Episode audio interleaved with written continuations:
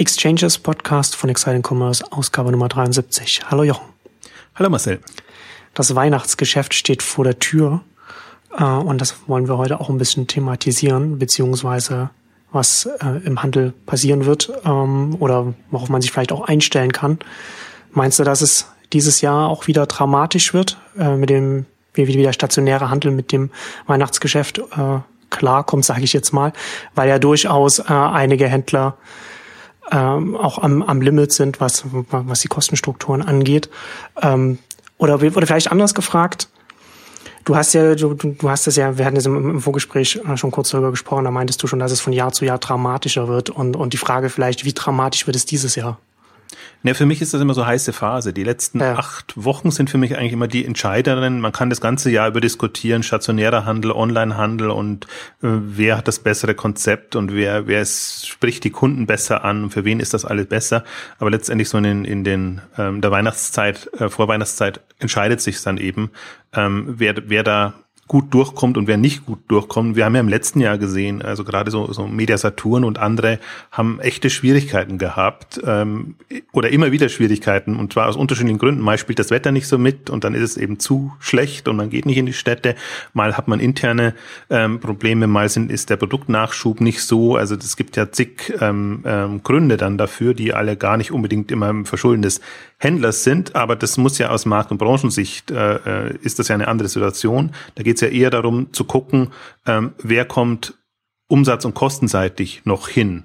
Und ähm, meine Hypothese ist ja jetzt, ähm, ähm, dass es einfach von Jahr zu Jahr schwieriger wird und dass sich immer jeweils im Weihnachtsgeschäft entscheiden wird, welche Relevanz hat schon online das Online-Geschäft. Also werden Weihnachtsgeschenke und alles hauptsächlich online bestellt oder geht man noch in die Städte, äh, wühlt sich durch die vollen Innenstädte, ähm, lässt sich an den langen Kassen bedienen. Also diese ganzen, ähm, ich finde das Interessante immer so, man argumentiert immer sehr auf einer abstrakten Ebene, wenn man auch sagt, was sind die Vorteile des stationären Handels? Das ist, wird immer bei einem eigentlich vor typischer Ausgangssituation erklärt, also Service, du kannst es dir in Ruhe angucken und alles, was du eben an schönen Qualitäten im stationären Bereich hast. Im Weihnachtsgeschäft wandelt sich das alles in Stress. Genau, da ist das komplett anders. Und dann ist die Frage, ob unter Stress, also im Stresstest, wenn das schöne neue Wort zu verwenden, ja. wenn, wenn, der stationäre Handel im Stresstest ist, ob das dann noch genauso schön ist. Und, und die Erfahrung ist ja eigentlich immer im Gegenteil. Also wie gesagt, volle Innenstädte, lange Schlangen an, an den Kassen ähm, und dann doch eher so, dass man sagt, okay, also vielleicht ist online auch noch nicht optimal, aber bevor ich mir das antue, dann mache ich doch meine Haupteinkäufe ähm, im im, im Onlinehandel. Ähm, und äh, deswegen kommen wir ja immer wieder auf das Thema auch zurück. Ähm, sind die Logistikstrukturen schon so und die, die, die Situation da so, dass es einfach bequemer wird, auch online einzukaufen? Und man hat ja letztes Jahr, die Geschichte ging ja durch die Medien, Amazon USA mit, mit ähm, ach, jetzt weiß ich nicht mehr, wer klappt, so UPS, ähm, als äh, die, die eben die Bestellungen nicht mehr schnell genug durchbekommen haben, äh, so dass einfach dann alles keinen Sinn macht. Da kann das noch so bequem sein, der Online-Einkauf. Es entscheidet sich dann letztendlich in der Logistik. Deswegen haben schon beide haben unterschiedliche Herausforderungen. Ähm, bei, beim Onlinehandel muss man eben immer darauf achten, ob die Strukturen entsprechend mitwachsen. Das ist ja immer meine Sorge, dass gerade wenn jetzt, wenn jetzt gefühlt, und nicht gefühlt, sondern meine, meinen Überlegungen nach, das in Sprüngen passiert. Also dass schon Wachstumssprünge allein deshalb passieren, weil große Filialisten letztendlich wegbrechen und dieses Geschäft dann transferiert wird.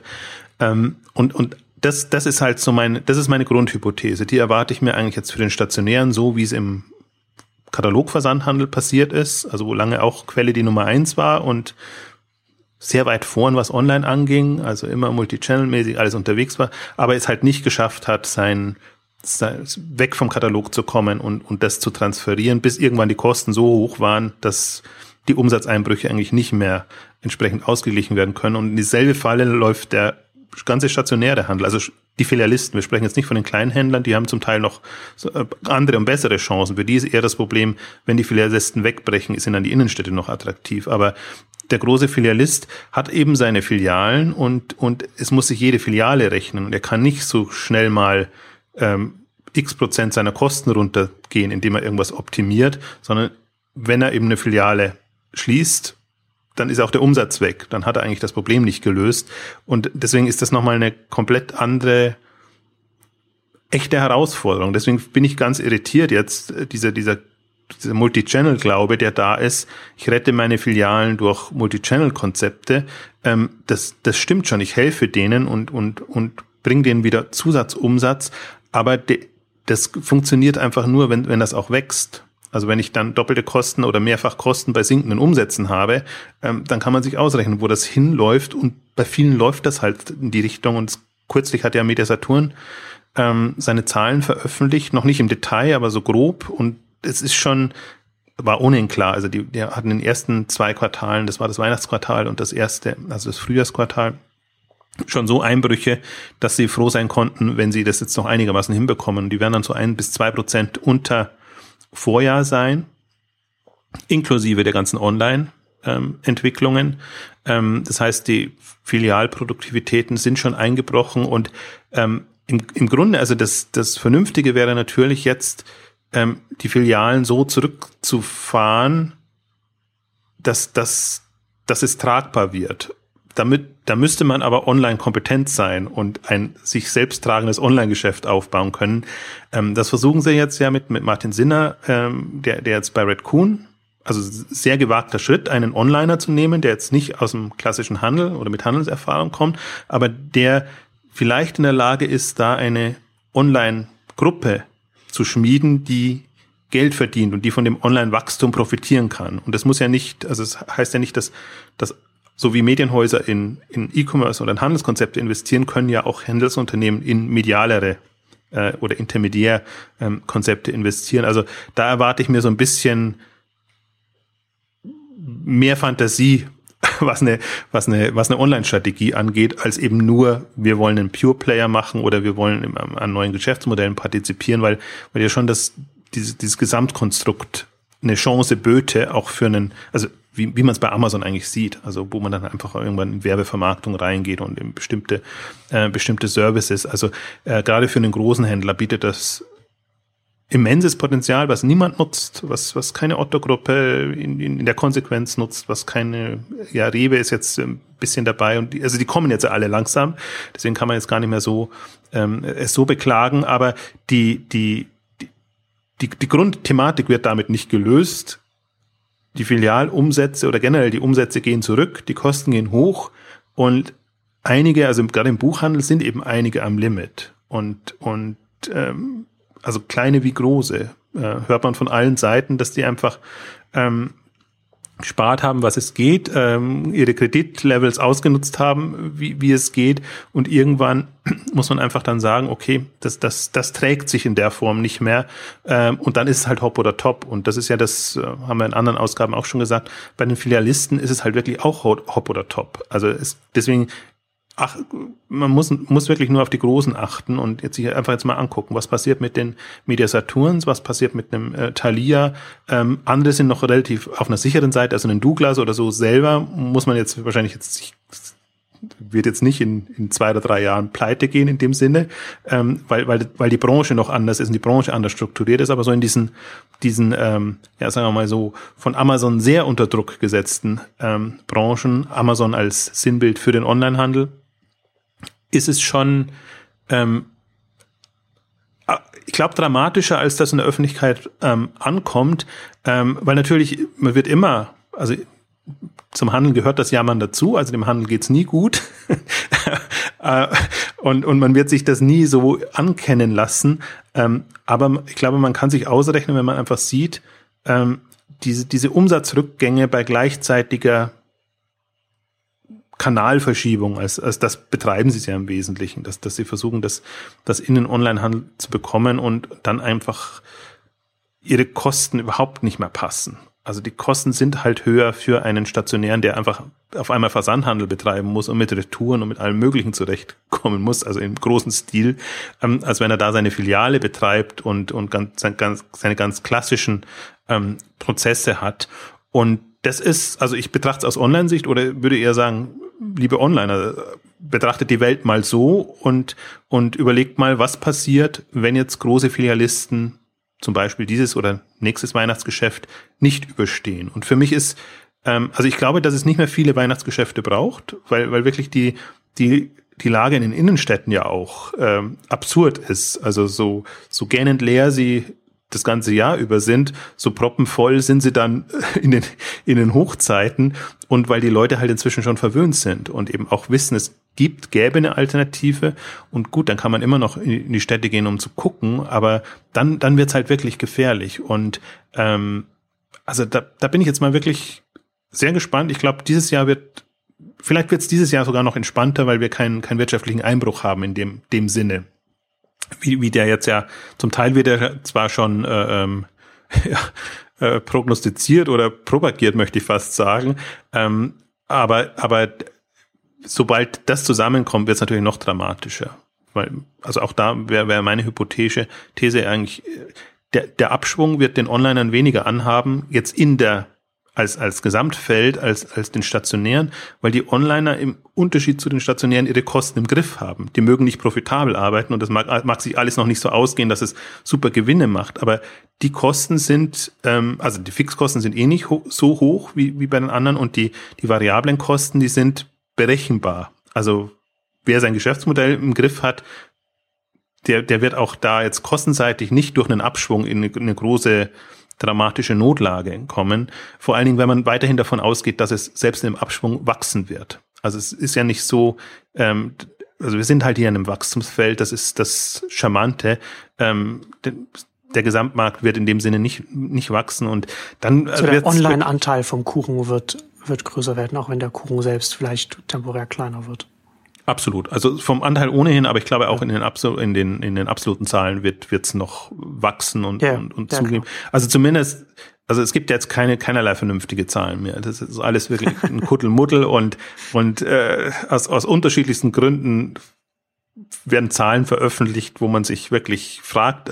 Deswegen, das Einzige, was ja momentan hilft, ist, sich die großen Onliner anzugucken und, und zu sehen, wie wachsen die oder wachsen die nicht und das so ein bisschen als Orientierung zu nehmen, nicht wie sehr der Gesamtmarkt wächst, dafür sind sie vermutlich nicht, nicht typisch und man kann sich dann immer, immer ausrechnen, sind sie, wächst der Markt mehr, weil die schon also wenn man bei großem Umsatzlevel ist, eigentlich Schwierigkeiten haben, irgendwie noch ein Wachstum hinzubekommen. Oder andersrum sind sie so gut, dass der Markt eher weniger wächst. Also wenn man sich die Amazons und Zalandos und, und auch die Elektronikversender anguckt, ähm, da kann man schon eigentlich, glaube ich, allein wenn man nur die Top 10, Top 50 oder so sich anguckt, ein Gefühl, ein besseres Gefühl dafür bekommen, wie der, wie die Online-Welt, um nicht Markt zu sagen, sich entwickelt, als wenn man diesen eigenartigen Zahlen, äh, die, die momentan kursieren, äh, ähm, glaubt. Und die kursieren ja in beide Richtungen. Also einen hat man ein Gefühl, die, die, da, da ist irgendwie, die übertreiben es nach oben, die anderen äh, nach unten. Also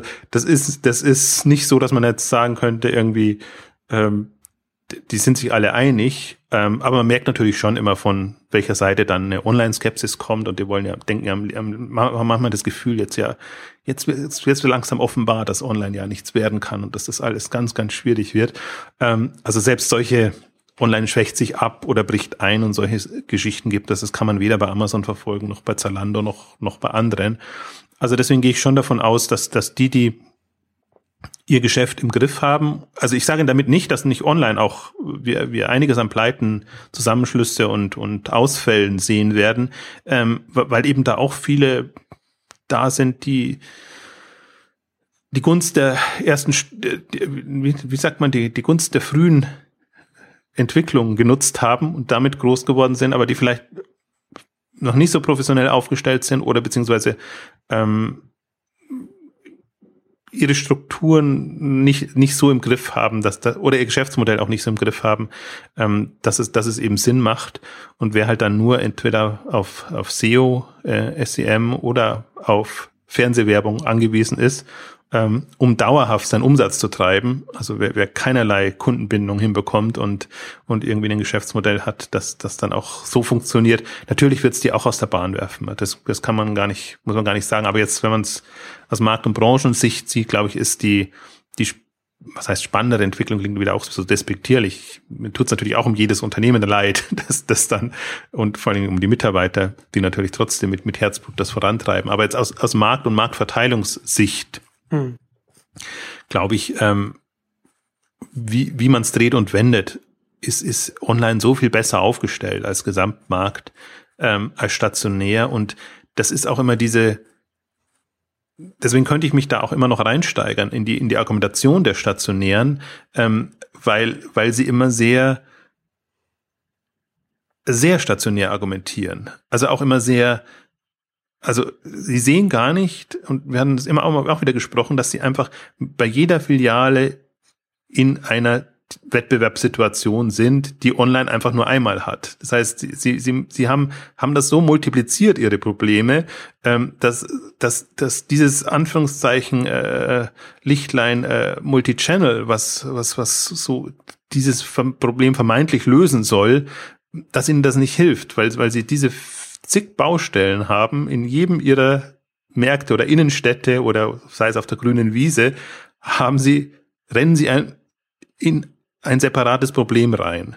Das separat da vor Ort zu lösen gilt und das dann nochmal auf, auf auf Ebene im Online-Wettbewerb ähm, zu lösen ist. Und allein wenn man das sieht, was da für eine komplexe Problematik ist, dann weiß man auch, warum man jedem Onliner nur empfehlen kann, Online Pure Play zu machen, weil dann hast du, du hast deine Fixkosten, du hast deine variablen Kosten, du, du weißt, wie du dein Online-Geschäft betreibst, kannst das einmal steuern. Also da, dann kann man natürlich dann tatsächlich das Filialbild nehmen. Du hast halt eine Filiale und machst damit, also wirtschaftest damit vernünftig und, und hast das nicht, nicht multipliziert, ähm, endlos multipliziert, vor allen Dingen dann auch noch in einem standardisierten Filialmodell, wie es ja viele Filialisten haben. Da ist ja gar nicht mehr so, dass, dass du dann wirklich dich auf die Märkte jeweils einstellst.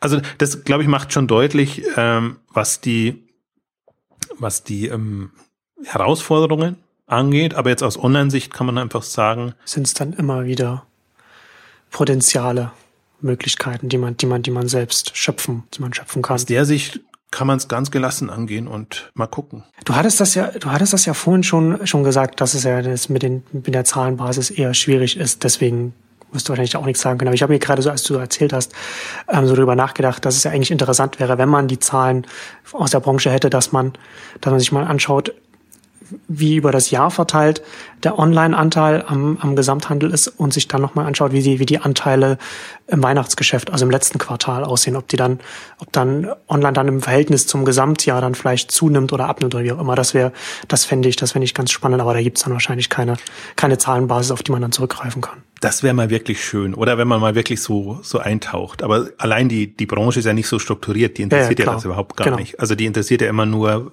also die, die Online-Pure-Player sind ja so und so die, die am wenigsten analysierten äh, Unternehmen, die es gibt. Also die sind ja immer so, äh, die sind halt immer also auch mit dabei, die, die erheben wir mit, interessiert uns nicht, weil sei, sei es HDE, BVE, BVE, HE, also der mit den vier Buchstaben. Viele, viele Buchstaben, ja.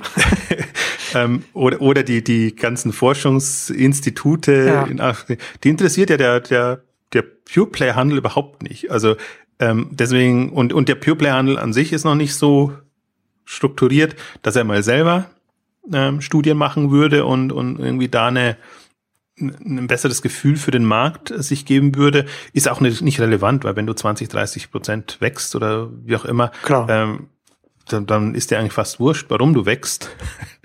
Spannend wird's dann immer, wenn es in diese kleinen fünf bis zehn Prozent Bereiche reingeht wo man, damit man einfach das Optimierungspotenzial noch sieht.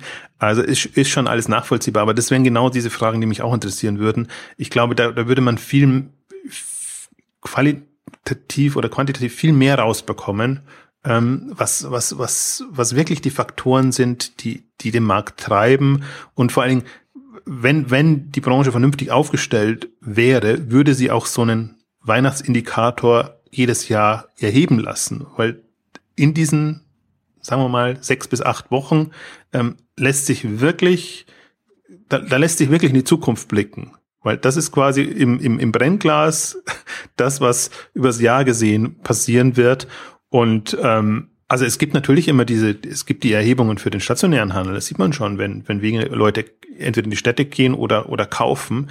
Ähm, die, die sind, die sind ja schon da, aber die, die Effekte, ähm, die, die sind nicht, die sind nicht da und vor allen Dingen die, die Sichtweise ist jetzt auch nicht so, wie ich die vertrete oder mir so ein bisschen ähm, mir das die Branche strukturiert habe, ähm, dass ich mir eben die Filialisten separat betrachte aus einer aus einem Gefahrengesichtspunkt. In der Branchensicht werden ja die immer als die äh, die Aushängeschilder gesehen. Und wenn ein Mediasaturn was macht oder ein Ikea was macht oder irgendwie andere ähm, was machen, dann wird ja das immer ganz hochgehoben und das sind dann quasi immer die Best Practice Leute und guckt euch an, so könnte man es machen. Oder im internationalen Bereich eben Tesco oder, oder Walmart oder, oder, oder wie sie alle heißen. Also die werden ja eher so auf Schild gehoben. Ähm, und, und, und die Gefahren und Risiken werden, also über die Risiken spricht ja ohnehin niemand in der Branche. Das ist ja alles, das ist ja so das, das wirklich das Absurde. Man denkt immer, wo es, wo es, äh, wo es Chancen gibt, gibt es auch Risiken, aber in der Branche gibt es eigentlich nur Chancen. Und äh, die, die, die, Risiken, die, die interessieren niemand oder werden nicht thematisiert, ich weiß es nicht. Also das, das finde ich, sollte einen ohnehin schon immer irritieren, wenn man, wenn man in einer Branche lebt, wo es nur Chancen gibt. Ja. Also deswegen, oder sie werden halt so, so, ähm, so, so hochgehoben, dass man sagt, äh, also Weltuntergangsszenario, aber es wird halt nicht, äh, nicht ins Detail geguckt, was, was sind die Faktoren. Und ähm, selbst ich werde, bin auch mal verschieden, jetzt Weltuntergangsszenarien zu machen, zumindest für den, für den stationären Handel, aber halt aus den Gründen, weil ich mir denke, ihr seid als Filialisten so schwierig aufgestellt, selbst wenn ihr jetzt so ein bisschen PR-mäßig signalisiert, ja, wir sind doch ganz hip und innovativ. Ähm, aber wenn ihr an euren Grundproblemen nichts, nichts löst und da geht gar nichts voran. Also ich habe mir das jetzt in den letzten Tagen oder Wochen klar Media Saturn wieder intensiv ähm, angeguckt oder vor Augen geführt, auch im Prinzip, was, was veröffentlicht wird und was man eigentlich gerne wissen möchte, um ein Gefühl für das Unternehmen zu bekommen. Ähm, das, da ist so viel Augenwischerei dabei und und an den, an den Kernproblemen passiert nichts oder also kommunizieren wird man es aktiv ohnehin nicht vom Unternehmen, aber selbst Fachjournalisten, denen ich eigentlich das von erwarten würde, dass sie den oder auch allgemeine Journalisten, dass sie den Finger in die Wunden legen, äh, haben diese Themen nicht nicht auf der Agenda und und da sind wirklich große große Fragezeichen ähm, da. Und das war ja auch immer das, was ich das ist mir auch bei Quelle immer vorgeworfen worden, als ich so frühzeitig gesagt habe, das wird nichts mehr in, in, in der Form und auch als noch nicht irgendwie irgendwelche Insolvenzszenarien oder sonst irgendwas da war, sondern weil einfach diese drei, vier Fragen, die, die so ein Unternehmen in Umbruchzeiten beantworten muss, wenn die nicht beantwortet werden können oder wenn da immer drumrum ge, ge, ge, geantwortet wird, ähm, glaube, daran, daran kann man es festmachen. Und das ist keine, das ist keine böse Wille, sondern es ist eigentlich eher eine, aus meiner Sicht eher eine nüchterne Marktbetrachtung und Abschätzung. Und das hat keiner, keiner gelöst. Also könnt, wir sind ja schon in der anderen, diese Last Man Standing Ausgabe sind wir mal so ein bisschen alle durchgegangen, aber ähm, Thalia, also wie aus einem Thalia noch was werden soll, hm. ist, ist sehr, sehr fraglich. Also sie haben jetzt auch Buch.de übernommen und, und ähm, insofern jetzt ja schon mal dieses Online und, und Offline wieder alles zusammen, aber jetzt auch keine Online-Strategie, die, die in einer Amazon-Welt mit oder ohne Tolino irgendwie Sinn machen würde, würde ich fast sagen, aber zumindest nicht fruchten könnte. Also das ist keine, keine Wachstumsstrategie oder Angriffsstrategie, sondern das ist halt so, ähm, wir sichern uns da ab und hoffen, und hoffen nicht, auf das Beste. Hoffen auf bessere Zeiten. Und, und genauso ja. ist es bei Media Saturn. Das ist ein bisschen fies natürlich jetzt, wo sie so, ähm, wo sie sich so den Ruck gegeben haben und alle möglichen Initiativen, Offensiven auf den Weg gebracht haben. Aber um ein Media Saturn mache ich mir trotzdem noch mehr Sorgen als zum Beispiel um eine Rewe. Weil, weil ich aber das ist ja das, das hatten wir ja, glaube ich, auch in einer der ersten Ausgaben irgendwann nochmal angesprochen, dass es ganz oft äh, das, das Problem ist, dass solche Unternehmen eben erst reagieren, wenn sie schon mit dem Rücken zur Wand stehen und dann hat man natürlich sehr viel weniger Spielraum. Ja, aber ja, schon, aber ich weiß nicht. deswegen ist es trotzdem, ja, also ich, ich erwarte irgendwie trotzdem noch eine nüchterne ja, klar. Betrachtung. Also Und in nüchternen Betrachtung zum Beispiel bei, bei Media Saturn, also klar, man steht mit dem Rücken zur Wand, aber das weiß man ja auch und das sieht man den Zahlen ja an, aber dann muss man ja auch eine Rücken zur Wand Strategie fahren. Also das zum Beispiel finde ich auch so, dass das wirklich wahrscheinlich das beeindrucksvollste jetzt im, im, im stationären Handel in diesem Jahr, äh, war für mich tatsächlich Tengelmann. Also dass man die Größe dann besitzt und zu so sagen, okay, wir haben keine Chance mehr, also geben wir es auf. Und anstatt es pleite gehen zu lassen, verkaufen wir es halt noch irgendwie und geben es an anderen ab. Aber andere würden sagen, mit dem Kopf durch die Wand, nee, das hat immer funktioniert und das muss funktionieren und wir sind Tengelmann und, und uns gibt schon ewig und, und wir haben es einfach drauf. Also das, das ist eine, und das meine ich auch mit, mit realistischer Rücken zur Wand Strategie. Also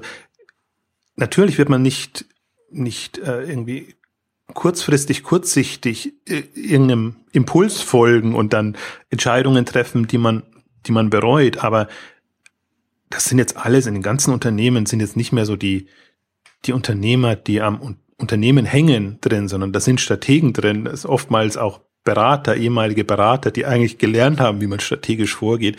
Also muss man noch ganz klar sagen, ich bin mit dem Rücken zur Wand, also brauche ich eine Rücken zur Wand Strategie, wenn wir es jetzt mal so nennen. Also heißt das, ich muss mein Geschäft zurückbauen, möglichst frühzeitig und ich muss Hebel und Wege finden, wie ich, wie ich aus der Falle rauskomme und, und genauso wie ich mir eine, eine Vorwärtsstrategie überlegen muss, brauche ich irgendwie eine, eine Rückwärtsstrategie und die besteht bei Metro und Media Saturn jetzt darin, dass sie eben Länder schließen oder, oder, oder da bestimmt was aufgeben.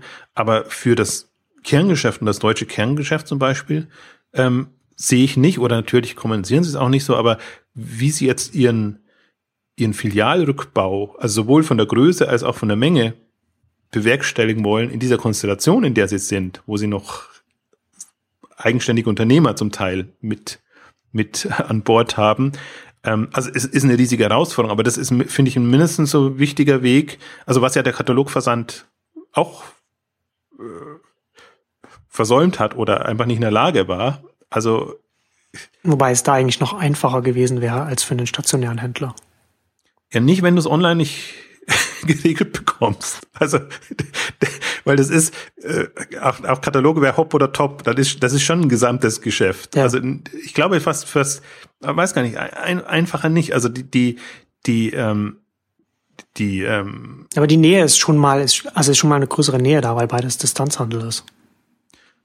Ja, aber, aber, ja, aber die, der, der Rückbau des Geschäfts, also hm. vor der Frage drücken sich ja alle rum. Also auch, auch einen Otto, Otto.de darf man da eigentlich nicht ansprechen drauf, weil da kommt keine wirkliche Antwort dann. Ähm, die, dieser Umschwung, da wird immer von, von tollen äh, Online-Umsätzen gesprochen, die äh, dann doch immer noch über Katalog oder über irgendwelche äh, harten Werbemaßnahmen ähm, gepusht werden. Also so eine richtige Stammkundenaffinität ähm, ha haben sie schon beim Katalog nicht hinbekommen hm. geschweige denn jetzt, jetzt online hinbekommen und, und so ein, und zu so einem Amazon nicht im, im, im, im Amazon-Sinne, aber zu so Effekten, wie, wie die eben bei Amazon eingetreten sind. Ähm, und das heißt nicht einen Amazon-Klon hinzubekommen, sondern einfach ein, ein online-fähiges Geschäft ähm, aufzubauen. Ähm, haben sie, das haben sie ja noch nicht hinbekommen. Also deswegen, das ist genau der, und das ist einfach die, die finde ich, die, die Wunde, oder daran sieht man eigentlich, ähm, also darin ist das Scheitern begründet, sagen wir mal so. Und egal wie gut es ihnen geht und egal ob sie noch sagen, wir wollen nachhaltig mit gering, mit, mit Gewinn wachsen, in Anführungszeichen, ähm, wenn, wenn die ihr dieses Kostenproblem nicht hinbekommen und, und vor allem auch dieses Kanalproblem. Also wenn man so dann sagt, also das ist einfach, Multichannel ist ja immer sehr schön, aber wenn Multichannel einfach am falschen Kanal hängt, im Kern, dann hilft einem das ganze Multichannel nix. Und das ist, das ist den Katalogversand ähm, extrem zu Verhängnis geworfen und das wird auch den, den Filialisten zum Verhängnis, ähm, weil es eben kein, kein, kein online getriebenes Geschäft ist, sondern ein, ein stationär getriebenes, was, was durch online dann noch schlimmsten Fall profitieren muss. Also deswegen bin ich, also aus Online-Sicht kann man sich das jetzt mal wirklich ähm, angucken und ähm, aber man kann sich das ausrechnen. Also man sieht momentan noch bei keinem, also das bei allen ist noch eigentlich, ähm, also also alle sprechen von der Herausforderung und der Kunde im, im, im, Fokus und Kundenorientierung und Multichannel. Also das sind alles noch Schönwetter äh. Also dieses, dieses Problembewusstsein oder Herausforderung Filialen ist, ist nicht da. Das ist eher andersrum noch. Jeder ist wieder weiterhin noch stolz, eine neue Filiale eröffnet zu haben. Und wenn man sich die, die, also ich bin nach wie vor irritiert, wenn ich, wenn ich DM, Rossmann und andere angucke, mit welcher, also mit, mit, mit also einerseits wäre bewundernswert, mit welcher Expansionsfreude äh, sie da ihre, ihre Filialen äh, all überall eröffnen und, und man weiß genau, das wird ihr Problem sein. Wie auch immer, wann auch immer. Also sobald ein Versender kommt, der Lebensmittel, Drogerieprodukte gut, sei es versenden oder sagen wir es liefern kann, das ist ja das Spannende, dass jetzt der ganze Liefermarkt ähm, aufgeht oder einfach erstmal so richtig entsteht, ähm, werden die Filialen das Problem sein. Die können noch so modern und so schön sein. Ähm, sie sind für sich ein Kostenumsatz Welt. Ähm, also ich habe, also vielleicht bin ich zu naiv oder vielleicht wissen die mehr als, als ich, aber ich in meiner nüchternen Denkweise kann mir nicht vorstellen, wie man das lösen will. Also ich kann mir stationäre und Filialstrategien vorstellen, die das umgehen oder entschärfen. Aber sich selbst tragende Filialen, also dann, dann sind wir halt sehr schnell in diesem Flagship, Flagship Store Welt, wie es die Markenhersteller äh, ja. ähm, ähm, propagieren. Also ich kann mir schon vorstellen, dass das noch eine Weile länger funktioniert, aber dann würde ich mir wieder über die Innenstädte Sorgen machen, wo die, wo die sind. Ähm, also ich, ich bin, bin wirklich schockiert. Jetzt haben wir 2014, mit welcher Gelassenheit ja. Es ist schon, es ist, es ist interessant, ne, dass dann teilweise dann doch schon so eine, ich weiß nicht, vielleicht so eine Art Betriebsblindheit äh, dann herrscht für, für das, was um einen herum passiert. Also selbst wenn man jetzt Drogerie, Drogeriemärkte jetzt schaut und dann eigentlich auch darüber da nachdenken muss, was passiert eigentlich, was passiert nicht nur im Drogeriemarkt und kann ich jetzt von, von einem Konkurrenten, der, der, der aus dem Markt rausgeht, die Filialen übernehmen oder, oder die Standorte dann übernehmen, sondern auch darüber nachdenken muss, was bedeutet das, was bedeutet das für mich, wenn sich der komplette Handel verändert. Und ich glaube, dass das ganz, ganz wichtig ist, weil wir jetzt, wenn, wenn wir jetzt, jetzt hier, wenn wir jetzt mal den, den, den, die Vogelperspektive einnehmen auf, auf diese Entwicklung, da muss man, glaube ich, auch immer mehr mit, mit einbeziehen, dass je mehr Menschen mehr Produkte online kaufen, sich auch so ein, so ein Mentalitätswandel halt einfach auch stattfindet, der wiederum dazu führt, dass, dass dieser ganze Umbruch noch schneller geht. Ja, und deswegen glaube ich auch, dass zum Beispiel jedes Jahr, wenn, wenn zum Weihnachtsgeschäft, wenn man eigentlich sich als, als stationärer Händler freut, jetzt sind, jetzt, jetzt, jetzt, jetzt ist der Laden voll, jetzt brummt er, dann heißt das eigentlich auch immer, wir hatten es ja vorhin schon angesprochen, wenn dann die Schlangen an den Kassen dann lang werden, dann ist man eigentlich frustriert, weil man dann noch, noch in fünf andere Läden muss und dann nochmal, mal, mal fünfmal an der Schlange steht und jedes Jahr aufs Neue und während man dann über das Jahr verteilt schon immer mehr online kauft und sich dann jedes Mal fragt, warum stehe ich hier eigentlich? Warum bestelle ich das nicht einfach bei, keine Ahnung, Zalando, Amazon oder wo auch immer, wo ich sowieso schon ganz viele Produkte bestelle. Deswegen finde ich, deswegen hatte ich das vorhin auch gesagt, deswegen ist es auch so interessant, ob so ein, so, so, so ein Weihnachtsgeschäft diese, der, der Stresstest für, für, für die Läden, ob der sich dann auch äh, insofern negativ auswirkt, dass dann, dass dann die Verteilung da vielleicht schon marginal anders ist als über das Jahr verteilt, was online und stationär angeht. Das wäre halt, das wäre die spannende Frage. Und dann darauf anschließend natürlich dann, wenn es so wäre, würde das ja auf ein, auf ein enormes Potenzial für online hindeuten, dann noch mehr reinzupushen und, und, und, und zu versuchen, noch mehr vom, vom Gesamtumsatz, also vom Gesamtmarkt im wichtigen Weihnachtsgeschäft wegnehmen zu können. Also das wäre zu vermuten und für mich wäre das wirklich mal spannend einfach zu wissen, wie, wie das aussieht, weil es könnte ja genauso gut sein, ich, ich sage ja, also ich würde sogar die Position vertreten, im liebe Onliner, im Weihnachtsgeschäft müsst ihr es beweisen. Also ich kann, könnte mir sogar vorstellen, vielleicht ist, ist in, in der Quote stationär noch stärker im Weihnachtsgeschäft ja. als online, obwohl online natürlich boomt. Aber dann wäre das ja auch ein Indikator, weil man dann sagt, okay, Onliner, ihr seid offenbar, da seid ihr zu schwach. Also warum genau. schafft ihr es nicht in dieser wichtigsten Zeit? Genau, man könnte ja, man könnte ja zum Beispiel auch äh, die Überlegung anstellen, dass man im Weihnachtsgeschäft, man kauft, man kauft nicht für sich, sondern, sondern, sondern für andere Menschen, man kauft Geschenke. Das heißt, man ist viel mehr in einem Modus, in dem man, in dem man äh, einmal gucken muss, was es gibt, also im, im Discoverability-Modus, sage ich jetzt mal, ne? wo man genau. halt mehr, wo man mehr browst, einfach mal schaut. Und da, und da, das haben wir ja auch schon oft hier auch angesprochen, du hast es ja auch im, in Off Exciting Commerce, da gibt es ja dann auch gerade für, für den Onlinehandel noch viel Aufholbedarf, wenn man in so einen anderen Shopping-Modus reinkommt. Nicht, wenn man weiß, okay, ich will jetzt einen Fernseher in der Größe und dann gucke ich mir das jetzt an, sondern hm, ich so in die Richtung irgendwas, aber ich muss erstmal mir, mir einen Überblick verschaffen. Und da kann, kann natürlich sein, dass da der stationäre Handel noch, noch äh, sehr großen Vorsprung hat vor dem Onlinehandel.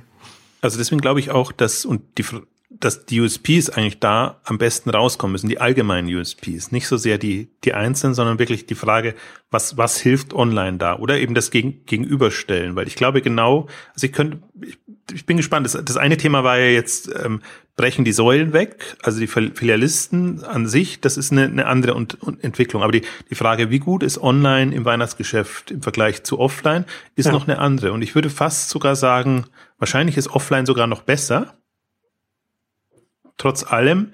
Und, und die, die Frage müsste sein, warum sind wir noch nicht gut genug? Also das, das ist für, ich finde, das ist genauso im, im Umkehrschluss die, die, die Falle, weil man davon ausgeht, wenn das Geschäft boomt und wenn die Wachstumsraten groß sind, ähm, dann muss man doch super sein. Aber ja, das ist ja dieses, dieses, dieses typische, also dieses typische Problem, ja, wenn der eigene Erfolg die eigenen Schwächen verdeckt, die man dann ja. nicht sieht aufgrund des Erfolges. Ja. Weil man nicht im Potenzialen denkt oder, ja. oder, oder wenn dann einfach in, in den Potenzialen sich an sich selber orientiert, also am Vorjahr, so und so viel Prozent müssen wir, wollen wir über Vorjahr sein, ähm, aber nicht sieht, wie viel Potenzial haben wir, hätten wir, wenn wir tatsächlich besser wären im, im Vergleich zur jetzt in dem Fall direkten Konkurrenz. Also deswegen, deswegen meine ich auch, deswegen finde ich es so super schade, dass da so wenig Analysen gibt und dass sich mit diesen Themen eigentlich niemand beschäftigt. Ähm, ich glaube auch, ich glaube einfach, dass inzwischen die Zeit ist, dass man tiefer einsteigen müsste. Also nur Wachstumsraten und hin und her und vielleicht mal wie viele Männer, wie viele Frauen, wie welche Altersstrukturen. Ähm, das, das hilft am Anfang immer ganz gut, wenn es auch noch nicht so sehr in die in die Fein Optimierung geht oder in die, also was heißt Feinoptimierung ist gar nicht, sondern äh, wenn man noch gar nicht rausfinden muss, was sind die wirklichen Erfolgsfaktoren, sondern wenn es einfach von sich selbst läuft. Das ist halt so ein Thema, was kommt und ähm, das ist ja auch das, was ich gab jetzt auch die ACTA-Zahlen wieder, wieder neu, leider nicht nicht irgendwie schön veröffentlicht, nur so unter der Hand veröffentlicht, aber was die immer ganz gut darstellen, auch auch die, die Kundenstrukturveränderung ist ja mein mein Thema eben auch. Wenn ich sehe, ähm, dass, dass wir viele Gelegenheitsbesteller hatten über Jahre und davon hat das Online-Geschäft profitiert. Jetzt haben wir viele Vielbesteller, mehrfach und, und wirklich intensiv ähm, Besteller, ähm, die das Geschäft treiben. Und ähm, auch da, allein da würde mich wissen, äh, würde mich interessieren, wann bestellen denn die? Also du hast immer nur, die bestellen, inzwischen gibt es genügend, die 20 Mal und mehr im Jahr bestellen. Rechnest dir dann immer so Durchschnitts Werte aus. Du würdest natürlich aber dann auch genau wissen, wie, wie, wie ändert sich die Gelegenheitsbestellung zu der Vielbestellerzeit, zum Beispiel genau in der Weihnachtszeit? Ist da, kommen da die Gelegenheitsbesteller wieder, weil sie nur einmal im Jahr dann eben online nutzen, weil sie sagen, okay, da, da reicht's mir sonst, ist, sind mir leere Innenstädte ja gerade recht, weil ich dann alles gut, gut erledigen kann oder ich ohnehin da bin, aber zu der Zeit, wenn ich vielleicht auch Großbestellungen habe oder sonst irgendwas, nutze ich online. Also der Hypothesen sind viele. Das kann in eine oder andere Richtung gehen. Man hat dummerweise überhaupt kein Gefühl. Aber ich finde es nur, also bemerkenswert fand ich jetzt bei den äh, bei den Zahlen und das mag jetzt nicht viel klingen, aber das waren jetzt 1,5 Millionen super intensiv Online-Besteller, also die wirklich äh, 10, 20 Mal und mehr ähm, bestellen. Ähm, das ist jetzt schon ein Marktsegment. Also hm. Hm da, da fängt es an, dass man sagt, äh, und da geht es eben genau um Inspiration und und und und im Prinzip, die die müssen haben, haben wir in einer anderen Ausgabe auch schon gesprochen, aber die müssen viel viel schneller zum Ziel kommen als so ein gelegentlicher, der findet sich mit allem zurecht, aber jemand, der viel bestellt, der möchte eigentlich, der nicht irgendwie aufgehalten werden und möchte sowohl den Inspirationsfaktor haben als auch eine schnelle äh, Bestellmöglichkeit dann in, in dem Bereich. Und äh, das ist ja ohnehin, da, da dreht sich ja online jetzt nochmal. Also das, das, ich finde, man sieht's, andere nehmen es vielleicht nicht so wahr, weil wenn man den Gesamtmarkt wahrnimmt und auch die Gesamtkunden, das sind natürlich 1,5 von, jetzt weiß ich gar nicht mehr, was 1,5 oder 15, kommt mir gerade 1,5 kommt mir sehr wenig vor. Ähm, ich habe die Zahl jetzt gerade dummerweise nicht präsent, aber können wir in den in Notizen dann, dann reinnehmen, den, den Wert. Ähm, also, aber im, im Vergleich zur Gesamtbasis ist es wenig, doch müssen 1,5 sein, weil, weil die haben jetzt die, die Datenbasis ähm, erhöht, so dass auch die über 65-Jährigen drin sind. Und dann sieht man eigentlich wieder, wie wenig dann eigentlich online bestellen. Das sind jetzt 35 Prozent alleine der deutschen Bevölkerung, die, die gar nicht online bestellen. Da sieht man dann auch wieder, ähm, dass wir dass die, die Zahlen früher schon, also die sind halt alle getrimmt in Richtung, es geht voran. Man, man sieht immer nicht die, die blinden Flecken und, und die, die, die Schattenseiten versucht man immer so ein bisschen rauszunehmen. Das ist im Immobilienbereich noch viel extremer. Da geht man auch immer nur von denen, die schon mal online sind, aus und berechnet dann irgendwelche Quoten und berücksichtigt auch nicht, was die gesamte äh, Bevölkerung ist. Also, aber die, die, die Frage ist halt dann auch, ich bin ein Freund von, also viele sind ein Freund davon, schon von, von Kernzielgruppen zu betrachten, betrachten dann aber eher immer die Vorreiter, die, die sehr weit vorn sind und die sehr extravagante Sachen machen und die halt erst schon online, äh, schon mobil bestellen, wenn noch gar niemand anders mobil bestellt oder so. Ähm, für mich, ich bin Freund von, von Kernzielgruppen anzugucken, zum Beispiel die Vielbesteller. Und das sind halt le dann leider, in sind nicht die progressivsten unbedingt, aber sind eigentlich die Treiber des Marktes. Also wenn man da mit den Bestellungen multipliziert und den Umsatz hochrechnet, dann machen die vermeintlich wenigen Spielbesteller machen halt 70, 80, 90 Prozent des Umsatzes. Der Rest fällt dann auf den ganzen anderen Bereich. Deswegen wäre wär für mich eine, also das, das würde ich analysiert haben wollen. das ist eigentlich, also wenn wir eine, eine, wenn wir schon eine Marktsicht hätte, wo, wo online nicht immer noch das hippe neue coole Ding wäre, sondern wo das eigentlich schon die, die Gegenwart ist dann hätten wir auch solche Analysen und dann würden wir uns äh, sehr viel dediziertere Gedanken machen können. Ähm, so haben wir haben wir nichts. Wir, wir, wir betrachten immer noch den, den Umschwung. Wie, wie verschieben sich die Umsätze und wie kommt das eine zum anderen? Wir wissen auch nicht, wie online, also wie, wie, wie online funktioniert und vor allen Dingen, wir wissen nicht, wie diese kerntreibenden Zielgruppen ticken, also dass wir da ein bisschen in die Zukunft gucken können anhand dieser Zielgruppen. Gar nicht. Das ist, das ist, und das ist, finde ich, auch das Absurde, weil man, weil man etwas, extrapoliert, was in der Extrapolation keinen Sinn macht, weil im Prinzip nur ein, ein ganz kleiner Teil der treibende Faktor ist. Und ähm, die Frage ist, ob man die entsprechend so gut bedient, dass das entsprechend auch in der, in der, in der Dynamik äh, vorangeht. Und das ist, also da, äh, man merkt's ja, bei dem Zahlenthema kann ich mich immer sehr reinsteigern, weil, weil das so super undifferenziert ist und wir gehen unter in eine Flut von Studien und, und allem Möglichen, ähm, die aber nichtssagend sind. Also die, die, die Kernthemen oder das, was uns wirklich helfen würde, eine, eine Einschätzung für die Zukunft vorzunehmen, ähm, die haben wir nicht und das, das, dadurch, dass auch keine, kein Zukunftsbild vorhanden ist, also wir haben eher so ein, ja immer so eine nostalgische Sicht. Wir, wir retten das, was wir haben in die Zukunft, aber wir haben keine Vorstellung davon, wie soll denn Handel in Zukunft aussehen und, und wo, wie weit sind wir da gekommen oder beziehungsweise welche, welche Option haben wir in dem jetzigen Zustand? Also kann ja durchaus unterschiedliche Richtungen gehen oder man kann durch, durchaus unterschiedliche Wege einschlagen. Ähm, also, aber das, das, ähm, das wird in der Branche nicht diskutiert. Also wird vielleicht ein, zwei, drei Prozent der Gesamtbranche machen sich Gedanken über diese Themen. Aber das sind, das, das sind dann eher so, so Ausnahmeerscheinungen. Aber 90, 95 Prozent,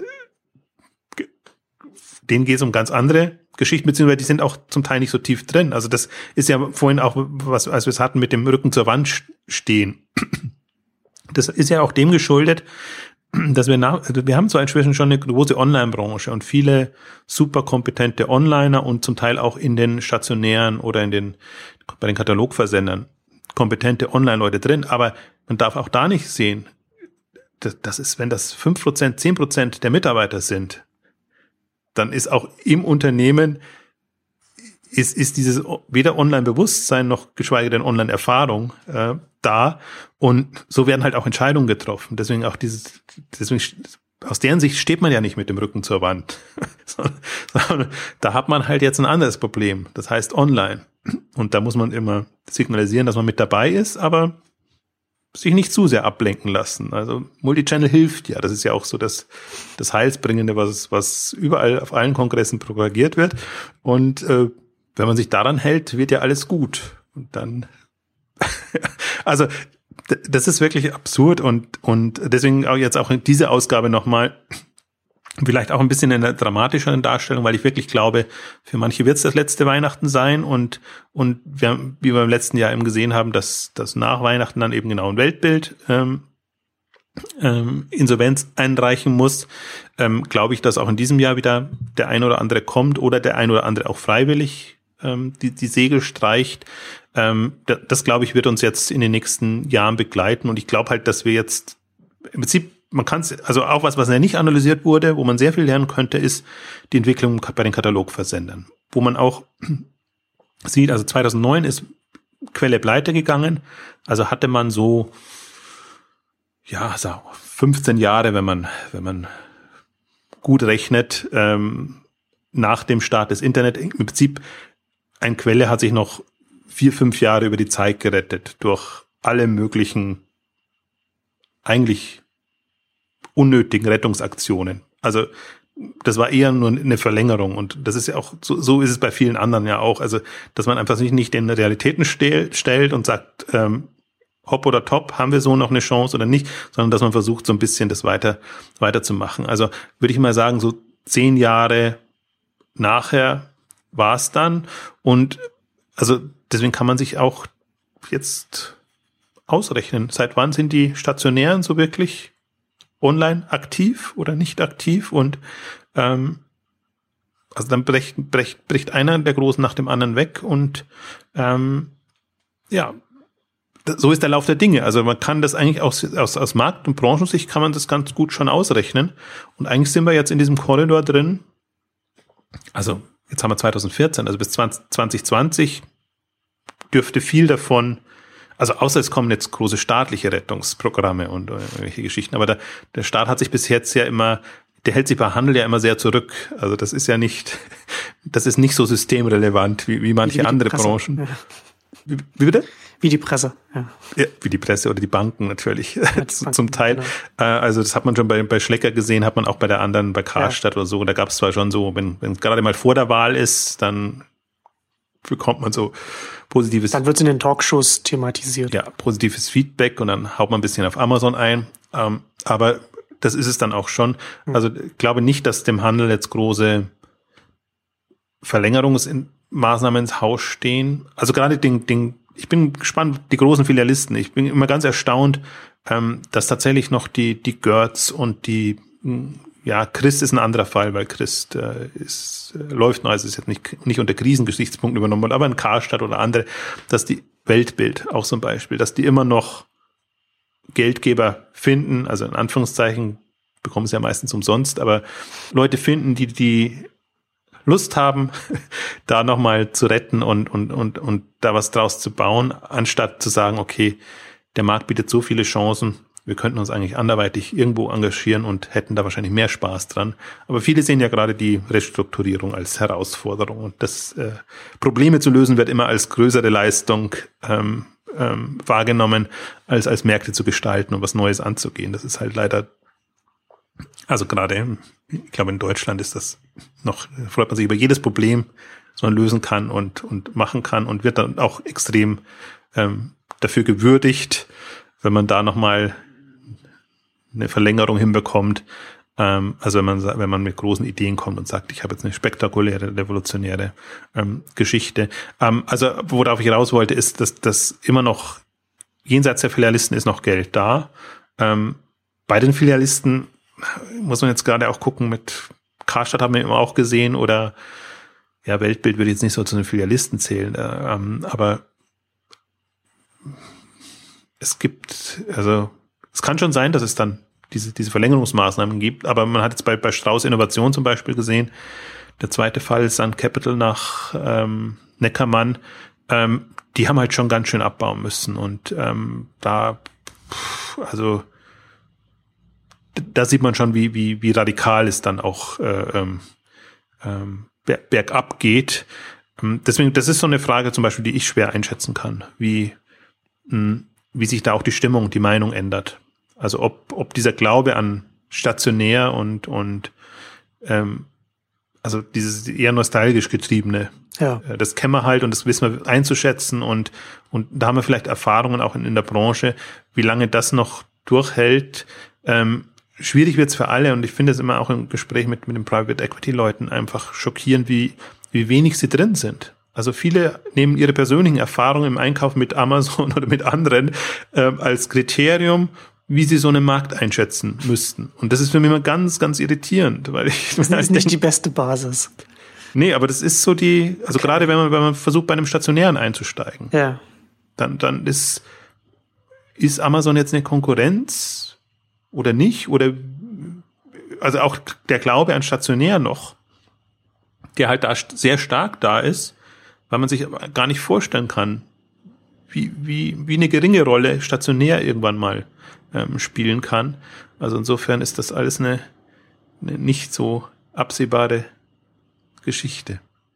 Also vielleicht willst du da ja auch keine Aussage dazu treffen, aber was mich halt jetzt nach, nach, nachdem wir jetzt hier eine, eine knappe Stunde darüber gesprochen haben, interessieren würde, würde, wagst du vielleicht eine Aussage, wo du sagen würdest, okay, das sind in deinen Augen Wackelkandidaten für, für dieses Jahr, wo du dir vorstellen kannst, okay, da könnte es zumindest knapp werden oder da könnte es auch kippen und dann wird da die Insolvenz angemeldet oder also das ist natürlich jetzt weiß nicht inwiefern du da jetzt äh, deine Aussage dann treffen willst aber ja es kann das ist ja auch mal ist immer eine blöde Rolle also es gibt ja ich habe ja hab's ja Todesliste genannt das, da war ich insofern dankbar für diesen Ball ähm, ja, genau. weil weil das ist immer unangenehm aber es gibt immer, immer schwierig ja. es, es gibt diese Liste an an Unternehmen wo man wo man ohnehin weiß mh, hm, das ist schwierig ähm, es ist und das ist so das das Schwierige also zum Beispiel, Tengelmann war ja das beste Beispiel. Es, es kommt so aus heiterem Himmel. Also du, du, du, du weißt es nicht. Und die PR und, und generell, das ist, geht natürlich in eine andere Richtung. Und du, du, du weißt schon, bestimmte Unternehmen tun sich aber schon seit Jahren schwer. Äh, du weißt, äh, also Karstadt möchte man eigentlich gar nicht mehr drüber reden und, und ja. Weltbild ist, ist auch nicht über dem Berg. Aber zum Beispiel so ein Kaufhof. Ähm, Kaufhof steht vom Geschäft her super da. Also die haben das so optimiert, also gerade im, im Vergleich zu Karstadt. Ähm, aber ob ich, also ich sehe jetzt nicht unbedingt noch einen Kaufhof in, in, in ein paar Jahren. Also obwohl die, also kann jetzt nicht sagen, dass, dass die schwächeln und, und, und dass da irgendwie zugeschossen wird. Ähm, die haben ihr Geschäft so strukturiert, dass es profitabel betrieben werden kann. Die Umsätze sind zwar enorm eingebrochen und, und der Marktanteil ist äh, verschwindend gering, wie, wie bei einigen anderen auch. Das ist ja so, dass das äh, durchaus Interessante, dass, dass es manchen so gelungen ist. Ähm, aber deswegen ist das trotzdem, also das hat in dem Sinne keine Zukunftsperspektive, weil sie nichts gemacht haben, was was, was das Unternehmen noch relevant machen würde in fünf Jahren. Also gerade im Online-Kontext. Sie haben jetzt, es ist schön, Jürgen Müller hat das bei Professionals so schön äh, kommentiert. Sie haben den Verkäuferinnen Laptops, äh, äh, Laptops, Tablets gegeben, so dass sie, dass sie, also dann in den leeren Läden quasi die die Kunden mit mit Tablet äh, bedienen können. Also so ein bisschen spöttisch hat er es formuliert, ja, aber ja. das war eigentlich genau auf den Punkt gebracht. Also das das ist die das ist anscheinend das höchste der Gefühle, aber sie stehen halt jetzt rein, wenn man sich die, den Geschäftsbericht oder die Bilanz anguckt, super da. Und dann haben wir, haben wir eine, eine Thalia, finde ich, ist, ist mit das, das Kritischste. Die machen natürlich momentan nur schön Wetter-PR, weil sie eben verkaufen wollen. Also da, da steckt man überhaupt nicht mehr drin. Sie sind auch nicht mehr börsennotiert. Ähm, aber Thalia, Hugendubel, also ich glaube, die, die Buchbranche ist mit das, das Kritischste, was wir haben. Ja, klar. Und, und die Elektronikbranche auch. Und, und ich bin jetzt wirklich mal gespannt, dieses, dieses Winter, also dieses, dieses Weihnachtsquartal ist das erste Quartal da bei, Media Saturn, das haben sie jetzt geschickt gelöst, damit das Jahr, hängt das Jahr dann da nicht, nicht mehr zusammen.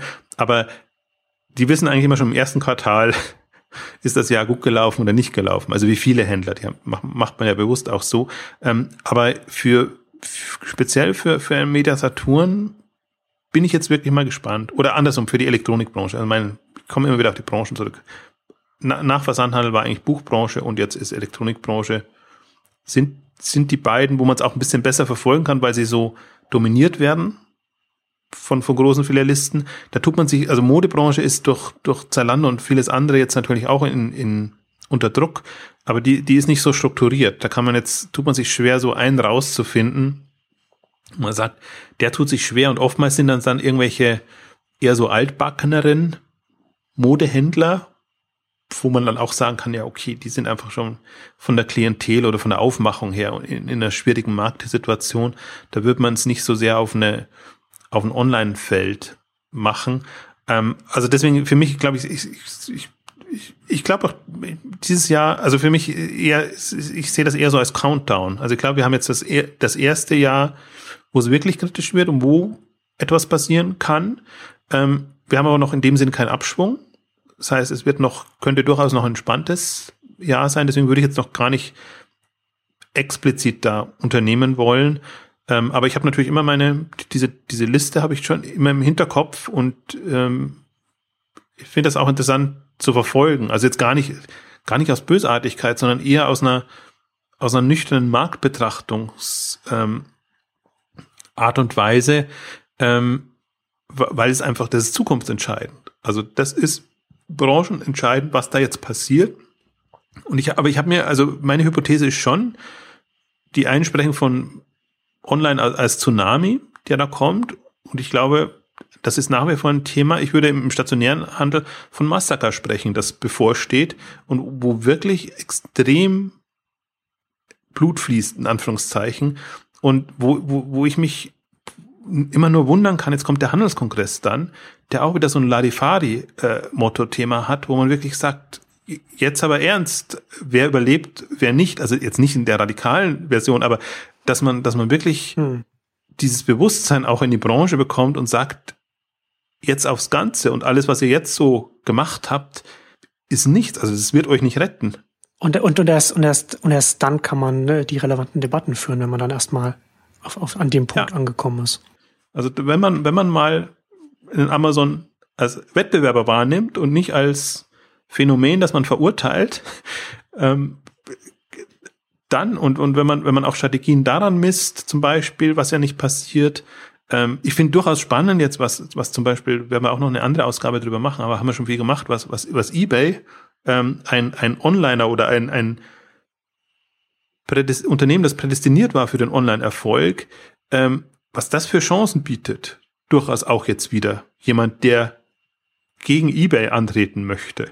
Und also auch, auch ein eBay ist so strategisch desolat, möchte ich fast sagen, momentan unterwegs, ähm, dass, dass man, dass man viele Stellen findet, wo man, wo man da als Wettbewerber, der es wirklich ernsthaft meint, angreifen kann. Und das ist halt auch das, das ist jetzt nicht nur, das war jetzt heute natürlich eine Ausgabe online gegen stationär, aber das ist auch durchaus äh, Onliner machen einfach eklatante Fehler äh, strategisch oder schätzen Märkte falsch ein aus, aus meiner Sicht. Und, und eBay hängt halt voll am stationären Handel jetzt. Also die haben sich ja voll darauf ausgerichtet, wenn, wenn dieser Markt einbricht, und da, jetzt haben sie einen Click- und Collect-Service gestartet. Also ich meine, äh, schön, also da muss man aber schon sehr dran glauben, dass stationär äh, was ist, anstatt sich mit diesen ganzen Peer-to-Peer-Services und Geschichten zu befassen.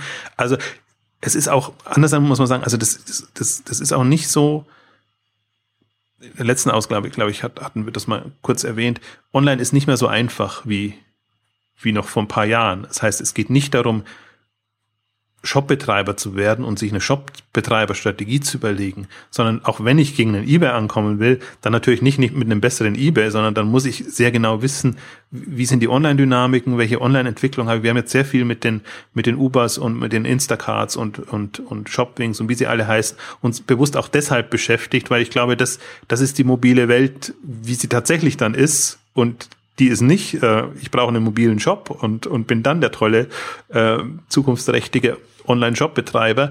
Ähm, deswegen, deswegen ja mein, mein Appell immer, oder deswegen ist mir das ja alles auch zu, ach, das ist mir alles zu Larifari und da wird nicht substanziell diskutiert, da wird auch nicht weit genug gedacht, im, im Sinne von tief genug eingestiegen. Also das ist alles so super oberflächlich und was man sich so, so ohne jetzt überhaupt sich mit Zahlen zu befassen und mit Entwicklungen zu beschäftigen, was man sich so zusammenreimen kann. Also so eine Mischung aus persönlichem Horizont und, und so dem, was halt jetzt gerade da ist, ohne einfließen zu lassen, was sind auch die, die umwälzenden Bewegungen da.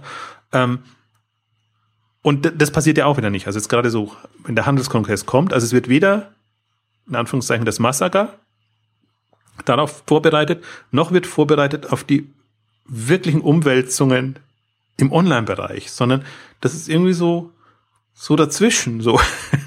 Es tut uns, also, wir, wir befassen uns mit Zukunftsthemen, aber solange es uns nicht wehtut, ist es gut. Also wenn wir wirklich wenn es ans Eingemachte ginge, wollen wir uns jetzt mal gar nicht mit befassen. Da haben wir andere Sorgen. Also, und, und das, das ist eine, eine Einstellung, ich weiß nicht, wann die kommt oder ob die hier kommt. Momentan sehe ich das eher so als Chance für alle, die, die online einfach ähm, ähm, aktiv sind und, und, und, und das für sich entdeckt haben. Ich glaube, da, da, da, da werden wir nochmal extreme Explosionen ähm, erleben und da wird 80, 90 Prozent dessen, was wir bisher online gemacht haben, nicht relevant sein und bleiben.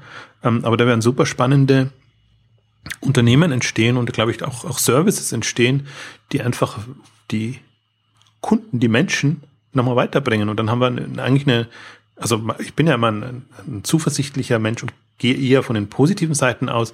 Das heißt, wirklich eine schöne Einkaufswelt, die, die uns das Leben leichter macht und ähm, von der vor allen Dingen die Kunden profitieren.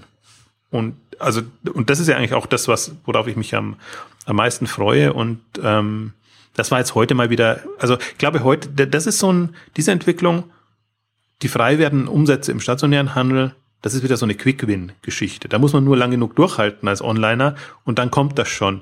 Äh, die, die, die Kür ist dann aber wirklich, also der Onliner der Onlinehandel läuft in dieselbe Falle rein, dass er sich sehr auf, auf dem ausruht, was er jetzt kann und gut gemacht hat und nicht wahrnimmt, also gerade im mobilen Bereich, die Konkurrent wird eben nicht der mobile, mobile, äh, die mobile Adaption sein eines Online-Geschäfts, sondern es wird ein komplett neues ähm, Geschäftsmodell und, und ein komplett neues Thema sein. Und da bin ich mal, was heißt, da bin ich gespannt, da muss man nicht gespannt sein, das wird genauso laufen. Also die, die, die, die Bestehenden werden den Umbruch in die neue Zeit nicht schaffen und, und neue werden kommen, das machen, weil im Prinzip müsste man dann nicht einen mobilen Online-Shop bauen, sondern man müsste sich überlegen, wie werde ich in der mobilen Welt relevant bleiben. Mit wie geht man mit dem neuen Kontext um? Ja, und das passiert ja nicht. Und ähm, ja. das, aber das finde ich jetzt gerade, fand ich für 2014 mit eines der spannendsten Themen.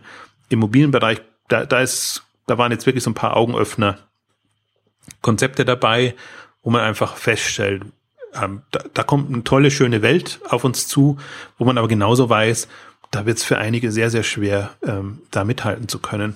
Also deswegen, das ist immer alles relativ, aus, aus welcher Richtung man es betrachtet. Und natürlich, wenn als, als Marktbeobachter redet man sich leichter, als wenn man tatsächlich Händler ist und diese Strategien machen muss. Ähm, aber andererseits hilft ja das, das Scheuklappendenken auch nichts und die Augen zuzumachen. Also auch der Onlinehandel ist kein Ponyhof. der, nee, schon gleich gar nicht. Also deswegen, deswegen er kann sich gerade gerade kann es sich halt aussuchen. Ich glaube, die nächsten fünf Jahre werden noch, hm. ähm, man wird auch mit mit einfachen Konzepten noch ganz gut oder sehr gut fahren können. Hm. Gleichzeitig werden aber auf der anderen Seite eben auch sehr schlimme Wettbewerber kommen, gegen die man halt eins zu eins nicht ankommt. Und ähm, je nachdem, also der, also ich hoffe nicht, dass er sich zu sehr auf den Lorbeeren ausruht. Ähm, aber ja, wie gesagt, aus, aus Marktsicht, äh, ich, ich bewerte bewusst keine Unternehmen per se, sondern ähm, guck mir den Markt an und, und wer da welche Relevanz über die Jahre hat. Ähm, also dann kommen eben neue. Also das, das ist so, so wird die, die, die Welt sein. Und ähm, das ist ja die, ist ja auch dann der Unterschied, ne, ob man wirklich unternehmerisch aktiv ist oder ob man halt sein Geschäft betreibt, sein alteingesessenes. Und ähm, natürlich, wir stehen ja jetzt immer für, im Grunde stehen wir nach wie vor für, für Neues und die, die, die Zukunft, was da kommt. Aber es gibt halt immer Phasen, wo man eher, wo sich eigentlich nichts tut. Und die letzten drei, vier Jahre waren wirklich wieder, also im, im Bodensatz hat sich schon was getan. Deswegen werden die jetzt ja nicht da. Die sind ja alle so 2009, 2010, 11 ähm, gestartet. Ähm, aber das, das, da waren sie halt auf Experiment, Experimentierebene äh, und ähm, erst jetzt langsam entwickeln sie sich zu wirklich äh, prägenden, maßgeblichen Playern. Also und, und vor allen Dingen halt auch wirklich so, so quer gedacht. Also das, das fasziniert mich dann immer. Ich glaube, dass inzwischen, also wenn, auch wenn wir diese Woche war Kleiderkreisel das große Thema, das Zahlsystem bei Kleiderkreisel, was ich jetzt gar nicht so sehr als ähm, also ein Kleiderkreisel, meine Faszination an Mädchenflohmarkt, Kleiderkreisel und all denen ist ähm, nicht durch Payment-Thema gewachsen, sondern auch durch die mobile Art und Weise, wie sie, wie sie Handel betreiben, wie sie Peer-to-Peer -Peer, ähm, das Feld komplett anders aufrollen und dann einfach ein, ein Modemarkt auch in einem komplett anderen Bewusstsein beackern, eben auch mit so einem äh, Nachhaltigkeitsanspruch. Also warum Neues kaufen, wenn, wenn doch die bestehenden äh, Geschichten auch noch weitergegeben werden können. Und, und das sind so Ansätze, wo, wo, da tust du dich natürlich unheimlich schwer, da als, als klassischer Händler. Also wenn du es nicht als Nebengeschäft betreiben willst, da rein, reinzubekommen, weil das können wirklich mächtige Unternehmen werden. Und gerade Kleiderkreisel klingt immer so mit dem Namen natürlich blöd, aber Vinted als ähm, internationales Unternehmen auch, ähm, ich vermute mal fast, wenn, wenn das jetzt gut geklappt mit deren Payment-System-Einführung, dass sie dann auch nochmal ordentlich Geld bekommen können. Und dann können die, also ich habe das Gefühl, gerade entstehen so ein paar neue Ebays, aus, aus unterschiedlichen Richtungen oder andersrum, die, die eBay-Potenzial haben. Und wenn es jetzt eben die Etsys nicht waren, wobei ich die noch nicht abschreiben würde, sind jetzt auch bei einer Milliarde ähm, ja. Euro Umsatz und, und haben noch Skalierungspotenzial, müssen halt ein paar schwierige Entscheidungen treffen für die bestehende ähm, Klientel. Aber es entstehen in dem mobilen Social-Kontext, wenn ich es jetzt mal so nenne, ein paar wirklich substanzielle neue Ebays, die man, die man nicht aus dem Auge, also nicht, nicht, also die man auf jeden Fall ähm, beachten sollte.